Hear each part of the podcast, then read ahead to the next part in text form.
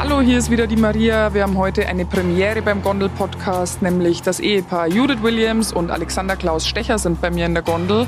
Judith kennt ihr wahrscheinlich alle von Die Höhle der Löwen. Äh, sie ist eine erfolgreiche Beauty-Unternehmerin und ihr Mann Alexander Klaus Stecher ist vor allem den Fans der Pilcher-Filme als Schauspieler bekannt.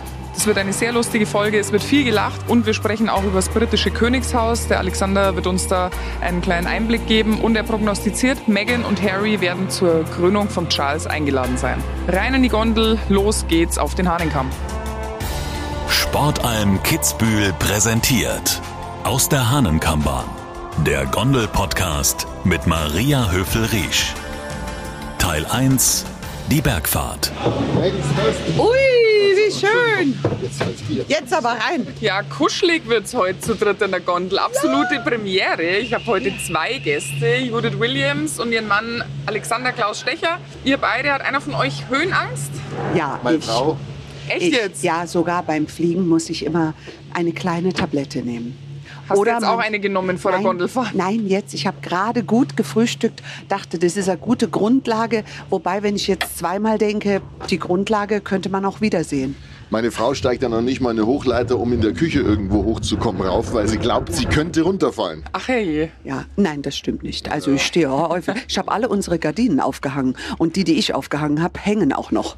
Aber dann bin ich ja froh, dass ihr zu mir in die Gondel gekommen seid. Ja. Ja, Also, ich also, hoffe, es wird nicht allzu Idee. schlimm für dich, äh, Judith. Ich liebe ja die Aussicht. Was gibt sonst äh, für, Ängste oder Phobien? Irgendwie Spinnen oder Aufzüge? Also oder ich habe ja nur diese Höhenangstphobie. Mein Mann dagegen hat alle anderen. Das ist eine Unverschämtheit. Ich hatte mal eine Spinnenphobie in der Tat, aber dann war mal in meiner Sendung so ein Spinnenmensch, der mir mal so eine schöne große Spinne auf dem Arm hat rumlaufen lassen und Uh, hat gesagt, das dass ja mein das die mein Albtraum. Therapie wäre.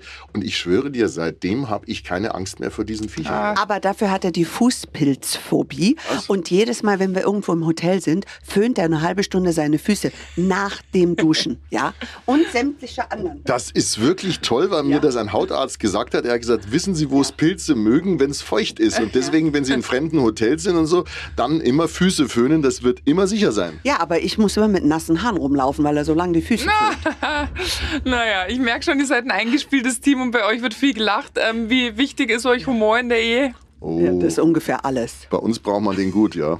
Mhm. Ja. Oder, Schatzi? Ja, ich vor allem. Ich brauche wirklich Humor. Oh ja. Das ist ja, also, andere finden es lustig, weiß nicht. Wie hat der Schmidt-Wildi ja mal gesagt, zur Hochzeit ist der kurze Freude, aber ein langes Elend. Na, Schmarrn, haben wir das schon hinter uns, weißt Ja. du? das? Haben eure Kinder mit euch auch gut lachen oder seid ihr ihnen peinlich? Also wenn alle bei euch daheim sind, dann seid ihr zu sext. Ja, dann sind wir zu sechs. Und ja, heute Morgen am Frühstück äh, im Stangelwirt, das Da haben sie wieder über mich hergezogen, was der Nein. Papp. Nein, die Nur schreiben sich Fakten so erzählt. Sprüche von mir auf und in ihr Handy tippen die das rein, was ich mal vor fünf Jahren gesagt hörst du jetzt auf da und du machst wieder das oder jenes und dann verspreche ich mich dann oft so in der Schnelle und dann diese Versprecher schreiben die auf und halten sie mir ein paar Jahre später wieder vor. Das muss ich mir auch vorstellen. Aber grundsätzlich bei unseren pubertierenden Mädchen mit 14, 16 ist erstmal alles peinlich. Die darf es gar nicht von der Schule abholen und aussteigen, weil wir sind peinlich. Ja? Bei den Ja. Jungs mit 20 und 22, die finden das schon wieder cool. Naja, Schatzi, du gehst auch mit roten Lackschuhen in die Schule. Was? Dann hast du ein, eine rote Krawatte Stimmt alles nicht. mit Einstecktuch, blaue Brille, äh, dass die nicht noch glitzert und leuchtet und eine Sirenengeräusche äh, macht. Das ist alles. Und dann, wenn die Kinder da dezent am Straßenrand stehen, sagen, Hallo Schatzi! Oder, oh, die armen Kinder. Das ist halt typisch italienisch. Das ist, wenn man mit einer Beauty Queen zusammen ist, da Nee. wirst du halt ein bisschen sophisticated. Da wirst du selber zur Queen, ne? Oh Gott, Musst du- mir nur Bescheid sagen, recht. Du, wenn es mal so weit ist, das sag ich dir. Also eure Töchter sind an diesem Wochenende eben auch hier in Kitzbühel dabei, aber eigentlich ist euer Nachwuchs ja langsam aus dem Gröbsten raus. Also es sind alles Teenager oder älter. Ja. Unternehmt ihr noch trotzdem viel zusammen oder geht so langsam jeder seiner Wege? Wenn die Zeit haben schon, die Söhne studieren, also der Große ist in München, der Kleine war jetzt gerade gerade frisch zurückgekehrt aus Australien nach drei Monaten und deswegen ist es so ein schönes Zusammenführen der Kinder jetzt. Aber mit den Mädels, ja gut, die eine ist in Internat in England. Also wir machen ganz viel mit den Kindern. Ich äh, denke mir dann immer so lustige Sachen aus, wo wir hinreisen. Das nächste, was ich mir ausdenke, das ist sowas von unluxuriös. Sie wissen noch nichts davon. Und ähm, ja, Echt? ja. Weiß ich denn schon was davon? Na, du weißt auch nichts davon, aber ich sag einfach nur, äh, du musst ein Bodysuit einpacken Oh und äh, sei bereit, mit Schlamm zu leben. Wow, das hört sich ja spannend an. Da bin ich gespannt, das möchte ich dann bitte auch wissen. Ja, gerne. Wir sind ja hier in Kitzbühel ähm, in einer der schönsten Urlaubsregionen der Welt. Ich sage das jetzt mal so ganz neutral. Äh, was verbindet ihr mit Kitzbühel? Kannst Alexander vielleicht du fragen? Skifahren. Ich habe hier schon mit vier Jahren meine ersten Skierfahrungen mit meinen Eltern gemacht. Mein Vater, ich bin ja gebürtiger Rosenheimer, ist ja also nicht so weit weg. Gell? Dann später ging es dann Hohe Salve und durch Holz und so weiter. Aber Kitzbühel waren so die ersten Dinger da auch am Horn oben. Diese Landschaft natürlich, die Wanderwege, äh, ob es jetzt der Stangelwirt ist oder sonst irgendwelche schönen äh, Dinger, Going dra draußen, wenn man dann den Naturpark anschaut. Weißt du, wie ich mit Hansi Hinterseher den Film gedreht habe, da wo die Berge sind, wo Ja, du die, das da, Baby auf dem Arm gehabt hast ja. und ihr habt mich beim Dreharbeiten Ja. besucht. Da warst Und- du zum und- ersten Mal dort überhaupt. Und meine Verbindung ist eher mit Elmau. Da habe ich das Skifahren gelernt. Und da war ich immer in diesem schönen Kaiserhof mit meiner ganzen Family. Und das war herrlich. Also das haben wir ja, let haben wir nicht letztes Jahr. Ja, genau, da waren wir, letztes Jahr waren wir im Kaiserhof in Genau. Elmau, ganz genau. Ja. Ja, super. Die Streif kriege ich sie noch nicht runter, gell? aber Ah, Na, ich komme überall runter. Ich traue mich auch überall. Ich bleib einfach mit dem Gewicht vorne. Und so Genau. falle ich nie um. Das machen wir im nächsten Winter mal gemeinsam. Super. Wenn ich mir anschaue, was ihr alles so macht, ständig unterwegs, jetzt kommt er gerade aus London, äh, habt ihr mal durchgezählt, wie viele Tage im Jahr ihr in fremden Hotelbetten schlaft? das ist eine super Frage. Das müssten wir eigentlich mal nachfragen, weil Also ich möchte daran arbeiten, weniger oft in fremden Betten zu schlafen, ehrlich gesagt, weil das klingt, ich möchte daran arbeiten, weniger oft in fremden Betten zu schlafen. Also wenn man den Satz extrahiert und irgendwo aus dem Das wird die Zusammenhang Überschrift. reißt, Das wird die Überschrift Judith Williams. Ich war, also sag mal, Schatz, du musst da überlegen, was du redst. Das ist ja, ein Wahnsinn. ja, aber ich meinst in beschreibe ja nur Hotelbetten. Ja, nein, ich beschreibe nur mein Leben, das ist es ja. Nein, ich finde immer, äh, zu Hause ist am schönsten. Ich Ja. bin wirklich so eine Zuhause-Hockerin. Uh, und dann treibt mich der Job raus und äh, ja, manchmal mag ich es nicht so gern, aber ich mach's halt, weil es muss gemacht sein. Vor allem meine Frau kann diese Hotels meistens gar nicht so genießen, weil sie dann entweder ganz früh Sendungen hat, das heißt kein Frühstück, da geht's Ja. um 6 Uhr raus. Ich bleib dann ein bisschen länger Der, liegen. Gell? der eigentliche Unterschied in diesen sogenannten fremden Betten schlafe ich ja immer nur drei Stunden. Er bleibt neun Stunden im Bett, steht dann auf, frühstückt gemütlich, trifft mich irgendwo kurz zum Kaffee oder zum Mittagessen, dann arbeite ich weiter und komme nachts Das zurück. muss man sich alles hart erarbeiten, gell? life. Lasst uns mal gemeinsam euer Kitzbühel-Wochenende planen. Was Ja. macht ihr gern? Äh, Wellness, Massagen, Sauna Ja. oder auch sportlich wandern oder einfach Ich- nur viel schlafen? Was Ich hatte heute an? schon eine super Massage bei Erika im Stangelwirt. Und Erika kommt aus Ungarn. Und ich finde das immer so nett, mit den Leuten, die dann die Massage machen, zu sprechen. Also ich bin wahrscheinlich so eine nervige Kundin, die immer Quatsch wie sein kann, den nicht mal den Mund halten, dass ich einfach fertig werde mit der Massage. Aber ich finde es einfach immer total schön. Und das habe ich sehr genossen heute. Ich gehe gern Spa machen oder am Schwarzsee ein bisschen äh, spazieren gehen oder, oder ja, also ich bin jetzt kein richtiger, der dauernd nur Sport macht, aber so ein bisschen joggen oder so ist schon schön. bewegen gehört Ja. dazu.